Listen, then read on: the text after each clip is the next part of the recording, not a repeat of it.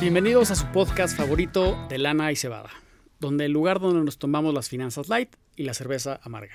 Soy Luis Lucido, sibarita de corazón y apasionado de contar los pesos. Tenemos un gustazo que nos acompañe de nueva cuenta, Roberto Pavón. ¿Cómo está Roberto? Hola Luis, muy, muy, muy bien, muchas gracias. Estoy muy contento por esta invitación de nuevo. Entonces, pues, hablar ahora de finanzas terroríficas, ¿no? Por lo que entendí. Exactamente, tenemos aquí ambientación de, terror en este mes de, octubre, donde todavía no llega el aguinaldo, ya se te acabó la prima, este, el reparto de utilidades ya valió, pasaron las vacaciones. Entonces, creemos un, buen episodio para hablar de estas deudas de terror. El regreso a clases. Regreso a clases, exacto, y todavía quedan unos meses este, de, una, una, cuesta para arriba, viene buen fin, entonces ahí seguramente pues te, le metes a la tarjeta y, bueno, pues hablar de estas, de estas deudas. Queremos hacer un, agradecimiento muy especial en este episodio a nuestros amigos de OVNI Cervecería. Eh, una historia curiosa. Luego tendremos un episodio especial con, ellos. Pero bueno, hoy nos mandaron estas chelas que son este, una porter inglés. Ahorita las vamos a, abrir. Pero estos chicos de, de, OVNI Cervecería, este, pues bueno, empezamos a, platicar con ellos. Eh, y hoy nos mandaron esta selección de, chelitas. A ver qué tal. Eh, curioso porque ellos también vienen del, lado financiero. Eh, y OVNI ellos le llaman ovni con B grande, le ponen como objeto bursátil no identificado. Entonces, este, interesante la historia. Tendremos ahí un episodio platicando con ellos, hay un poco sobre cerveza y finanzas. Eh, buenísimo, pues hoy, como decíamos, el, el, tema tenemos el hablar de estas deudas de terror, ¿no? Y vamos a hablar primero eh, más como del lado, pues como de santería y todo ese rollo, vamos a hablar de rituales financieros. ¿Conoces tú algún ritual extraño o místico que hace la gente para tener dinero? Mira, creo que los rituales los conozco más de Año Nuevo, ¿no? Ya ves que es que eso de aventar lentejas y todo eso, pero no hay, hay uno que dicen que cuando regalas una cartera, eh, no la tienes que regalar vacía. ¿No? O que en tu cartera nunca debes de quedarte sin dinero, ¿no? También que debes de tener un billete. Hasta he visto personas que doblan un dólar en forma de triángulo con el ojo, no sé qué cosa, para que te atraiga la abundancia. Y qué más, este, pues creo que esos son, no sé si sean rituales o brujerías, como dices, pero es como lo único que conozco de la parte financiera. Entonces, pues pues creo que también está cañón estar regalando cartera y aparte darles dinero. Pues entonces, además, ¿dónde está la ganancia ahí? No, y luego eh, yo en Año Nuevo me, hicieron hacer lo de las lentejas, eh, pero me las pusieron como en un sobrecito y tiene que ser el sobrecito rojo y lo tienes que tener en tu cartera. Entonces la cartera luego acaba siendo una cosa... un bolso. un bolso que digo, para las chicas que usan bolsa, pues no, no, no es tan difícil, ¿no? Pero uno que trae unos yo suelo tener una cartera lo más minimalista posible, ¿no? No me gusta esas carteras que se ven gigantescas, entonces, pues no, no, no soy tan fan de esos rituales. De esos rituales, eh, correcto. Fíjate, yo, yo he escuchado alguno que era para traer, pues obviamente, abundancia. Ok. Es, tienes que tomar una bolsita de unos 20 centímetros de tela. Yo tomando nota. Exactamente. Eh, le pones un cascabel, billetes, monedas y un imán. La vas a cerrar con un hilo blanco y la vas a dejar en tu mochila, bolsa o cualquier cajón de tu casa. Lo importante es que hagas todo esto a las 12 de la noche del 31 de octubre. Ok. Y según esto, pues te va a traer abundancia. Si no, por lo menos ya se te olvidaron las deudas que tienes después de hacer todo este show. Y hablando un poco sobre estos rituales financieros, ya un poco más en el, lado del, día a día, eh, ¿algún ritual que tú hagas que, que digas, esto sí es un poco maniático, pero siempre lo hago todos los meses, este, al empezar el mes, al terminar el mes. Pues fíjate que más en mes calendario me voy mucho a los cortes de las tarjetas, ¿no? Siempre creo que en los cortes de la tarjeta un ritual que decía hago es me llegó de tanto, pues, en qué me lo gasté, cómo me lo gasté, en qué me lo pude haber ahorrado, qué es lo que no pude haber ahorrado, ¿no? Porque hay gastos fijos que ya tengo domiciliados directamente en la tarjeta. Pero sí, soy mucho de estar revisando estados de cuenta y aunque ahí te viene la suma, mi obsesión es sacar mi calculadora y ponerme a sumar todos los gastos. No, el banco no me vaya a estar haciendo tranza. Claro. Entonces, sí, soy mucho de ese tipo de rituales. Este, cada vez que me llega un estado de cuenta, lo reviso de pies a cabeza. Siempre, siempre, siempre, siempre. Y veo, ah, esto me lo puede haber ahorrado. Esto, pues ya es inevitable. Pero sí, sí soy mucho de ese tipo de cosas. Y por ejemplo, tú pagas al último día del corte a las 10 de la noche o hay mucha gente que recomienda, no, paga cinco días antes porque el banco va a ver que pues, tienes ese flujo de efectivo y no te lo va a hacer de todos. Ahí tú, ¿cómo lo haces? Fíjate que una de las ventajas, por ejemplo, de ciertas tarjetas es que ya tú puedes escoger tu fecha de pago, ¿no? Tanto tu fecha de corte como tu fecha de pago.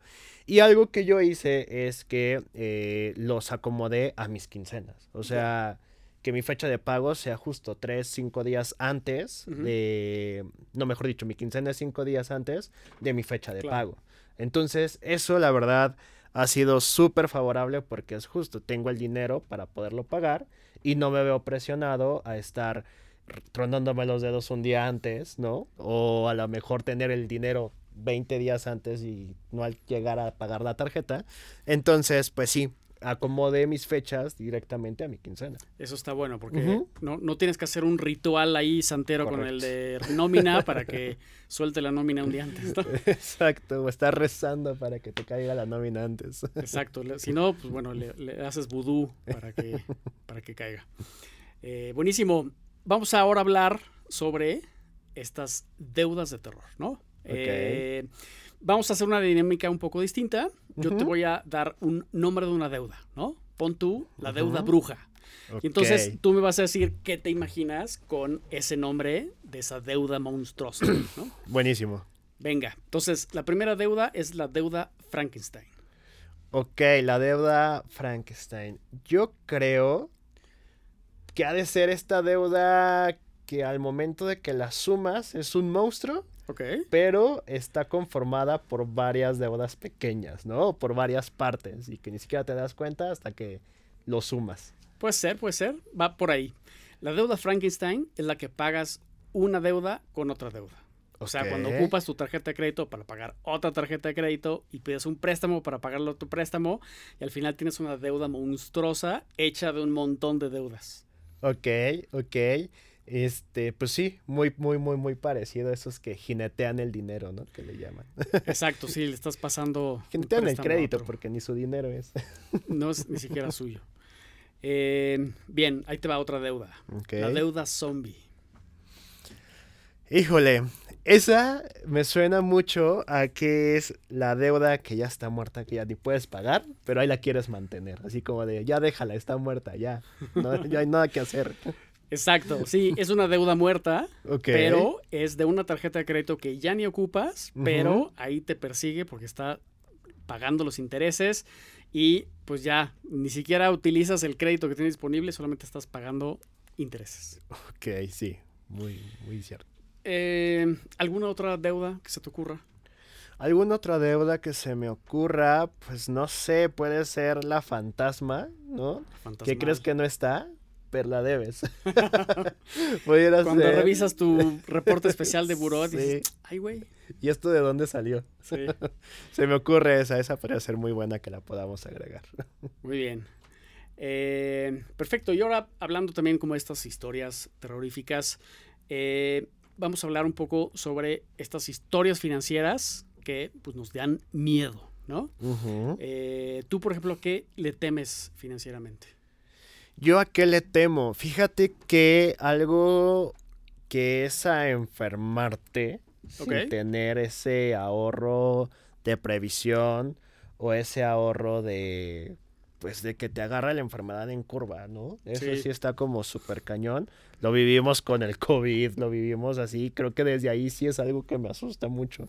Que me asusta mucho. Otra cosa que veo que a la mayoría de los que apenas se están incorporando al sistema financiero es al SAT, ¿no? Sí. Que hasta hay tantos mitos que le dices, oye, te transfiero. No, no, no, este, mejor dámelos en efectivo. No me vaya el SAT a, a, querer embargar mi cuenta, ¿no? Entonces, sí, creo que son esas dos, esas dos cosillas que yo he notado que son las que más asustan a las personas. Y a mí, pues te digo, esta parte de la enfermedad que te agarra en curva, sí está bastante fuerte. Sí, sobre todo creo que ese gasto no planeado, siempre puedes tener más o menos planeado los gastos generales, ¿no? Hay que pagar impuestos, hay que pagar seguros, hay que pagar eh, pues, cierto tipo de cosas, pero de repente cuando te llega un, imprevisto, si dices, ay, güey, ¿no?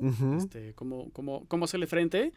Y sobre todo, digo, puede ser que tengas o no deudas, ¿no? Pero puedes tener, haz de cuenta, el dinero invertido y no tienes la suficiente liquidez en ese momento para decir, híjole, pues saco 20 mil pesos ahorita, ¿no? este, entonces creo que eso sí, sí puede ser este, un, miedo financiero.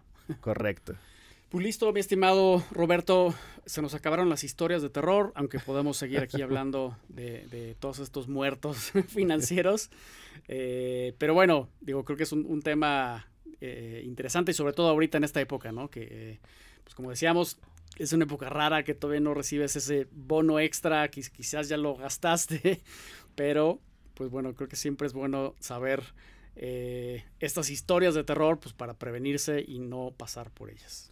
Justo, ¿no? Ahorita ya que estás eh, saboreándote el, el, aguinaldo sin ni siquiera todavía que llegue, entonces esta espera puede ser de terror, ¿no? De estos dos meses que faltan para poderlo recibir, pero justo es no confiarte y no gastarte lo antes para que no vivas una Navidad de terror y, esto, y esta agonía se alargue. Buenísimo. Pues eh, muchas gracias de nuevo por, estar aquí en este espacio. Eh, les abrimos la invitación a, las personas que nos están escuchando, que si tienen una historia de terror, pues bueno, las pueden compartir en, redes sociales y pues seguramente ahí les daremos eh, vida a esas historias de terror, pues bueno, para compartirlas con los demás, reírse un poco también este, de eso y pues bueno, aquí, aquí estamos con eso. Eh, muchas gracias, esto fue de Lana y Cebada y nos vemos en el siguiente episodio. Gracias.